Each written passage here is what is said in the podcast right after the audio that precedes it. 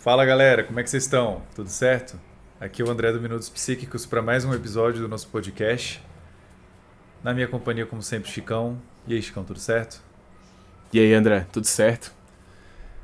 E essa semana a gente discutiu sobre um assunto polêmico e sobre o qual muita gente já falou por aí, que é a psicopatia na infância e mais especificamente o transtorno da conduta, que é a condição assim mais caricata em termos de como uma criança pode exibir os traços que geralmente a gente chama de psicopatia. Só lembrando, enfatizando, que psicopatia na concepção mais atual, mais consensual na ciência, é, se refere a um conjunto de traços de personalidade, não necessariamente a um transtorno.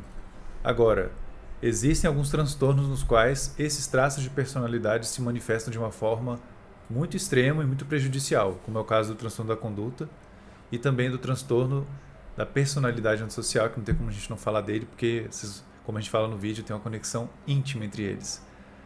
E um, um, comentário, Chicão, que começou é, ah. para gente, a gente começar a conversar aqui sobre esse assunto, é o da Maria Lúcia, que ela falou assim que já lecionou para crianças com esse transtorno. Ainda bem que fiz vários cursos na área da psicologia e consegui ser assertiva. Eu fico imaginando se isso é se isso realmente foi o que, o que ocorreu, se essas crianças tinham esse transtorno, o inferno que era a vida dessa professora. Porque, assim, crianças agitadas e com dificuldade de se concentrar e, e impulsivas, isso aí é. Enfim, quem dá aula para criança sabe que isso é o normal, né? Mas quando uma criança tem o transtorno da conduta, a gente está falando de um patamar, tipo assim, muito, muito fora do comum. É um patamar que envolve é, não só agressões físicas né, a pessoas, objetos, animais, mas vários comportamentos que costumam gerar um certo assim redemoinho em torno da criança. Né? Tudo em volta dela começa a ficar meio prejudicado de alguma forma. Né? Tem as mentiras, tem os, as agressões também, tem a manipulação. Então, cara, realmente deve, ser, deve ter sido muito desafiador para essa professora e para todos os professores que têm que ter, tem algum aluno com esse diagnóstico. E, e, complementando esse comentário que ela fez, teve um também do Beater, Bitter, deve ser isso, né? Bitter, que falou assim: Pensando sobre a minha infância, concluí que meus pais foram ruins. Tenho que fazer tratamento para ver como isso me afetou. Ele não falou nada aqui sobre o transtorno em si da conduta, né? Mas uhum. a gente fez um vídeo sobre como a família influencia, como a família nos influencia. E, cara, é muito. Deve ser muito difícil ser pai. Nem eu nem o Chicão somos pais ainda, não temos filhos, mas eu fico imaginando que tipo, é, é, impossível você ser um pai que não comete erros, que não de alguma forma faz alguma coisa que causa um impacto negativo nos seus filhos. E depois, mesmo com todos os esforços, com todo o tempo dedicado, no final ainda, ainda tem que ouvir é, dos filhos que a culpa foi sua, né? Tipo, você que, você que me deixou assim, ou, ou então um negócio que eu ouvi aqui na quando eu tava chegando aqui em casa, eu ouvi uma criança falando e eu lembrei que eu já fiz isso várias vezes com meus pais. Tipo, eles me criticavam por alguma coisa. Aí eu falava assim: é, né? Eu aprendi com alguém. Essa resposta é clássica, né, cara? Não tem, e não, não tá tem, errado. Não tem contra-argumento, né? Tipo, pô, eu tive bons professores. É, às vezes não aprendeu com os pais, mas com alguém aprendeu. É, não, é, mas, pô, é, tem, é que assim, tem características que, que, sei lá, seus pais não gostam ou reclamam de você. E eles têm essa característica bastante, né? Uhum. É, e aí é nesses momentos que eu acho mais comédia poder usar esse argumento, porque é muito na cara que de onde veio. Uhum. De onde vem, com certeza. e, Chicão, você, te, é. você percebeu algum comentário lá no vídeo que você curtiu, que você queria trazer? Cara, eu percebi, na verdade, um fenômeno peculiar que foi uma ausência generalizada de comentários do tipo, ah, eu tenho isso daí. Ah, pô, rapaz, é verdade. O primeiro, primeiro em muito tempo no canal que as pessoas não têm lá uma lista com vários comentários quase iguais, assim, tipo, ah, eu, Sim. eu vivo isso todo dia, eu já passei por isso. É. É raro isso, viu? Mas é que bom, eu acho, porque que bom porque, cara, ter esse transtorno é, não quer dizer algo nada bom, é, é tipo, realmente como a gente fala no vídeo, ele é o precursor do transtorno da personalidade antissocial, que é o que alguns estereotipadamente chamam de psicopata, né? Não é isso. Essa é uma visão muito essencialista e superficial sobre esse assunto, mas você vai encontrar em livros, em, em, em vídeos por aí, as pessoas falam, ah, porque tem o psicopata, né, e tal. Geralmente é fazendo menção a, a quem tem esse transtorno. Então, que bom que as pessoas não se identificaram, mas isso é raro nos nossos vídeos. Acho que o, o, psicólogo do autodiagnóstico tá de férias. É, não. Cara, a galera, a galera, enfim, né? Eu gosto da espontaneidade da galera, mas é realmente assim, uhum. um pouco. Um pouco. É, um pouco too much o quanto que as pessoas se identificam. Ou seja, a gente até fica meio assim, caramba, será que tanta gente realmente tá exibindo isso tudo? Porque né, a maioria dos transtornos, se você for olhar, afeta uma porcentagem pequena da população geral. Então, claro, uma porcentagem pequena de uma grande população é muita gente, mas mesmo assim deixa a gente pensativo. É, o que acontece é que é um fenômeno comum assim, é que as, é, tem, tem pequenos, pequenos elementos de diversos transtornos que a gente acaba se identificando, mas, mas que isso não quer dizer necessariamente que você tenha, né? Então, ah, todo mundo em algum momento se sente triste, ou em algum, outro sente raiva e tudo mais. Mas isso não, não leva necessariamente ao diagnóstico. Cara, você tocou agora num chavão da, ah. da área da saúde mental, que vale a pena sempre ressuscitá-lo aqui no canal. Que é esse chavão do. Se você pegar o DSM e sair lendo os sintomas dos transtornos, você vai se identificar com a maioria. Com tudo. É, é muito difícil de você pegar e sair lendo e você sabe, não se identificar com nada. E isso não quer dizer que você tem todos aqueles transtornos. A gente fala isso, a gente falou disso em uns dois ou três vídeos já, isso que eu estou falando agora. Isso não quer dizer que você tenha eles, quer dizer simplesmente que você é um ser humano com alguma variação nas, no, nas suas experiências, porque se, porque é isso, que Chico falou, em algum momento da sua vida ou em um período, não precisa ser um dia só, né? Durante um período da sua vida você pode ter experiências muito próximas da depressão, do que é o transtorno depressivo transtorno depressivo maior, desculpa, não, não, completei. Isso é, tipo assim, tudo que está ali no DSM são experiências que várias pessoas vivem. Agora, se você tem o transtorno ou não agora, nesse momento atual da sua vida, é toda uma outra questão que dificilmente vai ser bem respondida com você lendo o manual. Né? O ideal é você ser avaliado por um profissional com competência para isso. Yeah. Cara, tem um comentário aqui da Dice, ou do Dice, eu não sei, que está é, perguntando se esses transtornos podem se desenvolver mais posteriormente na vida, em idades avançadas, por fatores externos ou emocionais. Então, transtorno da conduta, por definição, ele é um transtorno que vai ser diagnosticado em crianças e adolescentes. Então, é para essa faixa de, de idade que se espera a aplicação desse diagnóstico. A partir dos 18 anos, como está no DSM, o que vai acontecer é que uma pessoa que exiba essas características tão extremas assim da psicopatia, provavelmente teria que ser avaliado, né, mas provavelmente se enquadraria mais no que é conhecido como transtorno da personalidade antissocial. Se vocês olharem os critérios diagnósticos no DSM desse transtorno, vocês vão ver que tem lá um item, uns dois itens falam sobre isso, que é apresentar os sintomas do transtorno da conduta é, até antes dos 15 anos e ter mais de 18 anos, porque tem essa questão da divisão de idade e tal.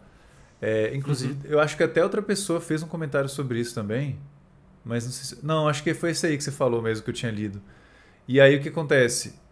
Por uma questão de você não ter sobreposição entre os dois transtornos, porque não dá, né? Porque os uhum. sintomas são muito parecidos entre os dois, os dois transtornos. Então não dá para ter uma sobreposição, não dá para uma pessoa ser diagnosticada pelos mesmos motivos para dois transtornos diferentes, né? Pelo menos assim, de maneira geral, isso não faz muito sentido. Então é isso, não, não dá para desenvolver o transtorno da conduta numa fase posterior, mas dá para desenvolver outros transtornos como o da personalidade antissocial. É, e... Você acha que eu respondi bem, Chicão? Deu para entender? Não, entendi, entendi. É, o que eu ia perguntar é se essa diferenciação tem a ver com, assim, desenvolvimento social e psicológico do, da, da pessoa, é por isso que tem essa, essa separação entre crianças e adolescentes e adultos. É porque é possível que uma pessoa com transtorno da conduta é, tenha uma remissão. Ah, sim. É totalmente possível, com certeza. Inclusive, ah. Chicão, vou conectar isso que você perguntou agora com um uhum. outro comentário que eu falei agora há pouco, né? Ah, inclusive tem um comentário que uhum. E eu, acho, eu agora eu, eu, lembrei que tá aqui anotado, que foi o do Vinícius. Ele falou assim: Uma coisa que ainda não entendi, por que o diagnóstico de TPAS, provavelmente ele está falando transtorno da personalidade antissocial, só pode ser feito após os 18 anos? Existe alguma razão biológica de fato ou foi uma decisão mais no sentido de preservar os adolescentes crianças de um estigma pesado desses? Olha, sinceramente, para tentar responder agora do Vinícius, que eu acho que vai acabar englobando o que você falou, é, eu não sei dizer com certeza absoluta quais foram os motivos para essa demarcação de 18, até 18 anos é uma coisa, depois de 18 anos é outra. Se isso está escrito em algum lugar, eu não li, tá? Talvez esteja no DSM, talvez haja alguma observação do porquê que eles tomaram, eles fazem essa divisão com base nos 18 anos. Mas eu acredito que não, não seja por causa de estigma e tal, porque transtorno da conduta também é uma coisa. Qualquer transtorno, né? Quando você chega para alguém e fala, ó, tal transtorno, você tem tal transtorno, você se enquadra nesse transtorno, você tem que fazer tratamento para isso.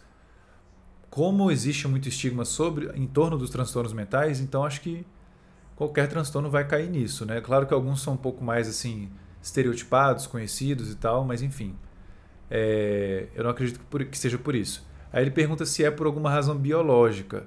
Então, isso aí é um grande debate.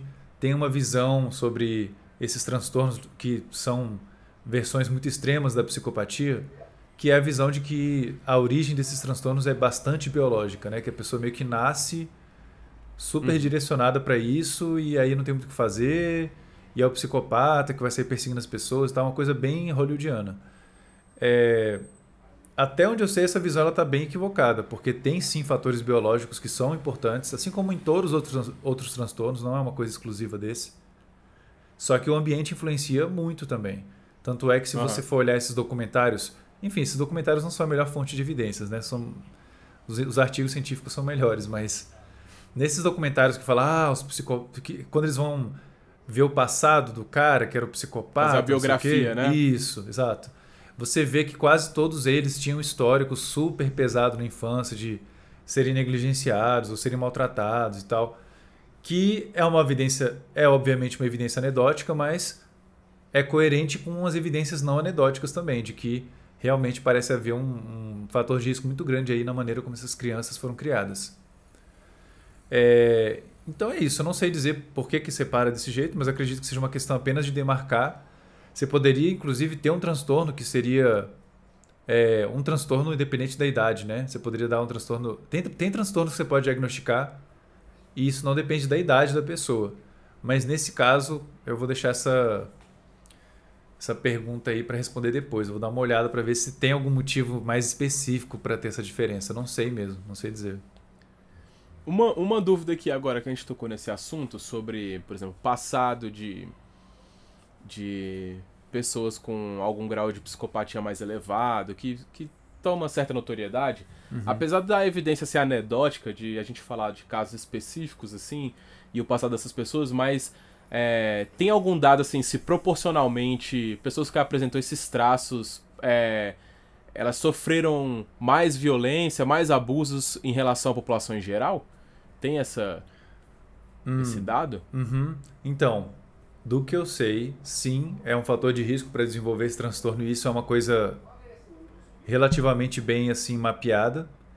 Mas qual que é o lance sobre isso? Só para é que você, você falou sobre a comparação entre esse grupo e a população geral. E aí o que, isso, que rola? É. é. a gente sabe isso. A gente já fez um vídeo no canal sobre os maus tratos infantis e os efeitos desses maus tratos em várias coisas. É um vídeo que eu tenho muito orgulho de fazer porque eu achei que ficou bem redondo e, e dá, dá uma síntese muito boa do problema que está aí. Esse passado envolvendo maus tratos infantis é um fator de risco para desenvolver um monte de coisa.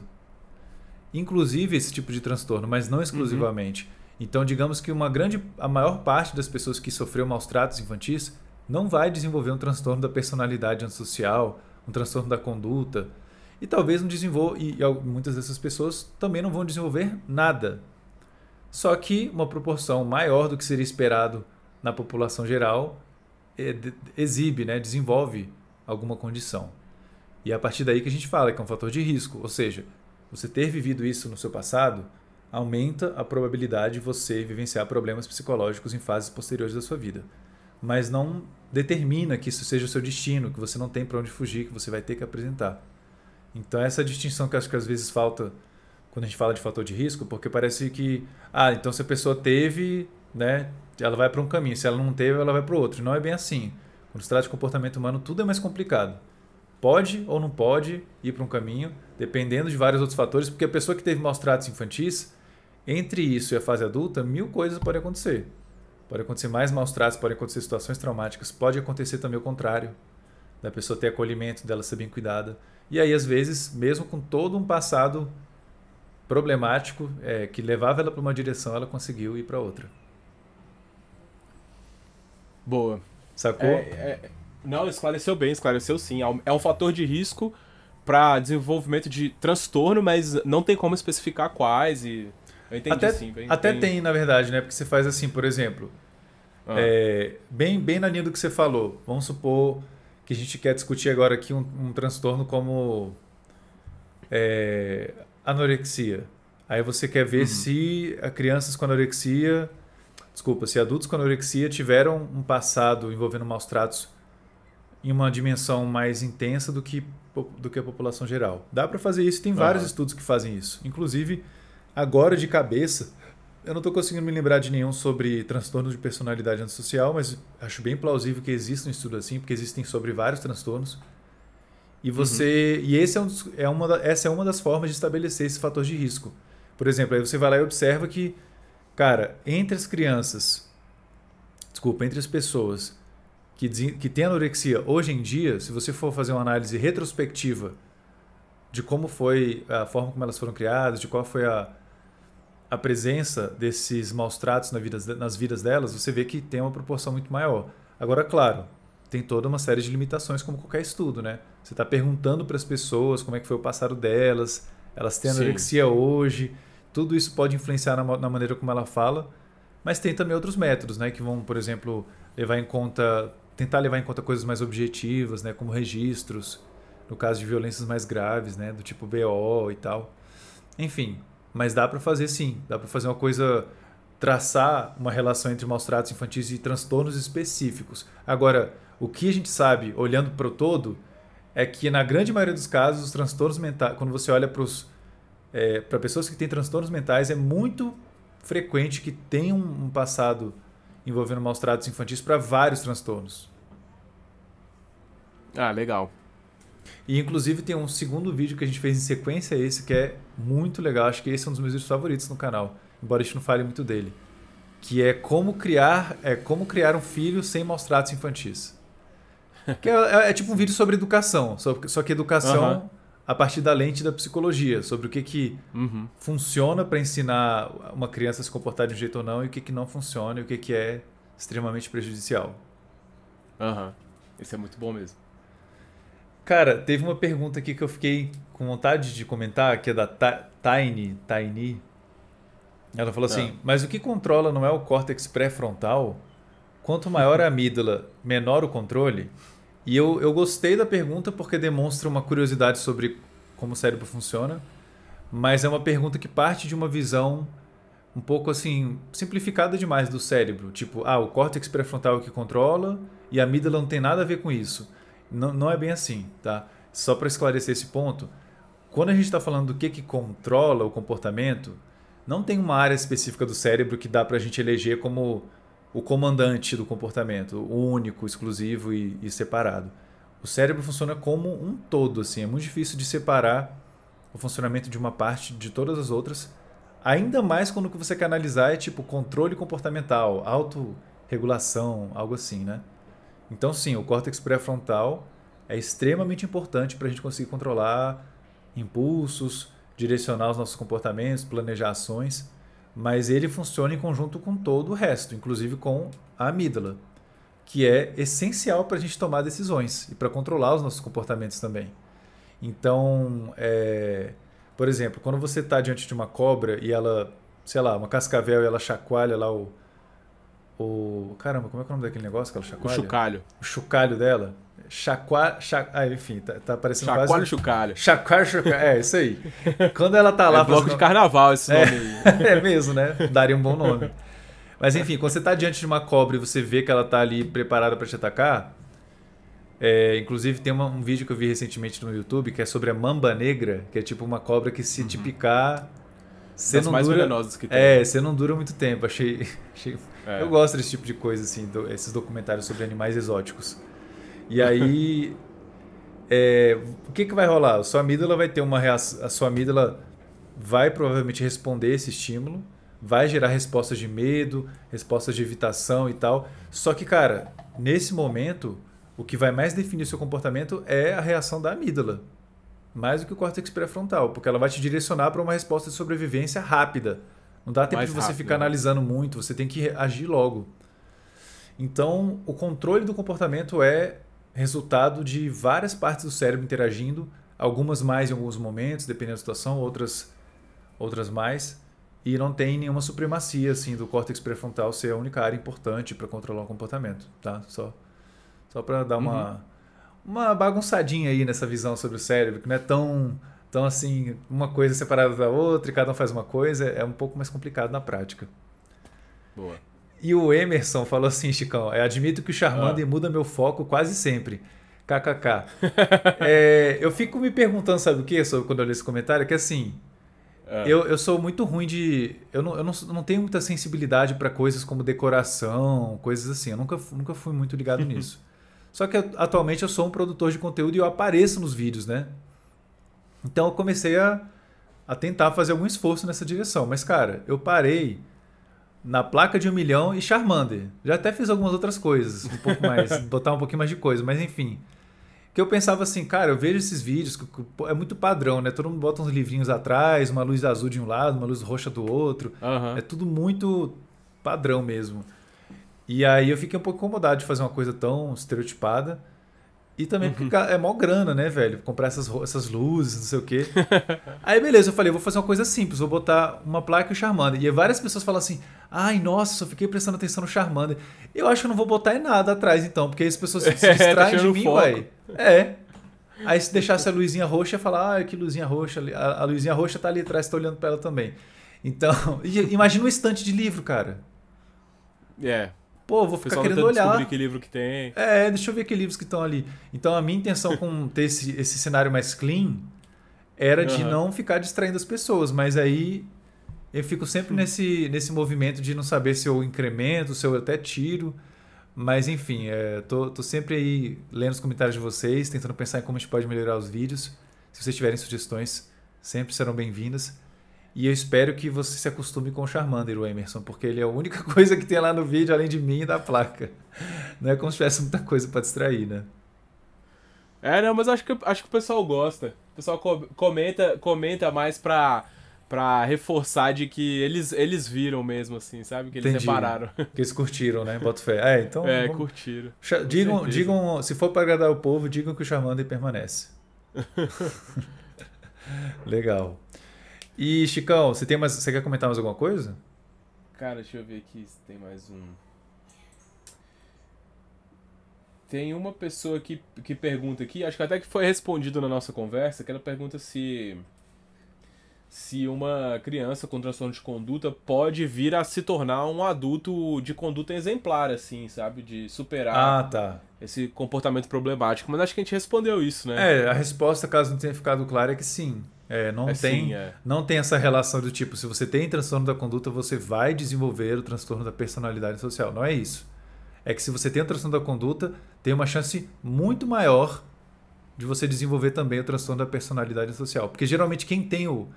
Na verdade, todo mundo que tem o transtorno da personalidade antissocial, muito provavelmente exibiu esses sintomas na infância e na adolescência em versões um pouco diferentes e provavelmente se, se categorizariam dentro do transtorno da conduta. Então, mas não é uma uhum. obrigatoriedade. As pessoas podem simplesmente, como eu disse, ao longo da vida irem por outro caminho. Beleza. E tem mais algum outro comentário ou a gente pode ir para nossa Cara, reta final? Vamos, vamos finalizar. Tem mais não.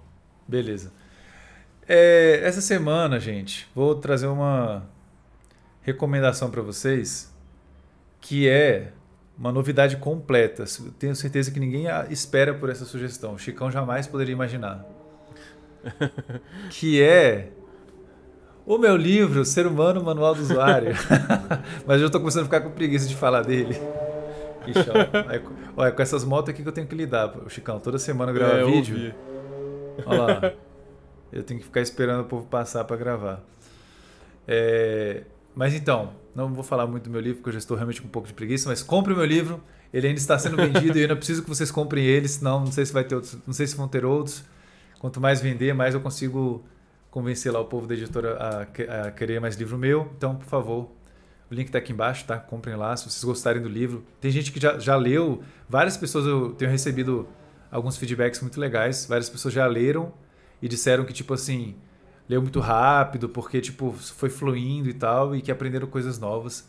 Então, se você é uma dessas pessoas, não deixe de também deixar uma avaliação lá na Amazon, que vocês ajudam muito é, a melhorar a reputação do livro lá, beleza? E, cara, é isso. Sobre psicopatia especificamente, eu não conheço nenhum livro que eu recomendaria. Tem alguns livros muito famosos por aí que eu nunca li. Inclusive, até uma, uma ideia, talvez, ler, né? Só que, sei lá, tem uns livros que são muito famosos, foram escritos por pessoas que são muito bombantes. Eu fico até meio assim de, de pegar para ler e comentar, porque se você falar alguma coisa errada, de crítica ou algo assim. Sim. Aí, sei lá, né, velho? Tem gente que quer processar. É, tem gente que quer processar você porque você criticou com base em evidências. Nunca, nunca passei por isso, não, mas eu também porque eu não fico mexendo com os leão, né? Eu fico mais uhum. quietinho, mas. Mas enfim, é, não, não tem nenhum livro de psicopatia que eu falo assim, ah, lê esse aqui que eu recomendo. Não tem.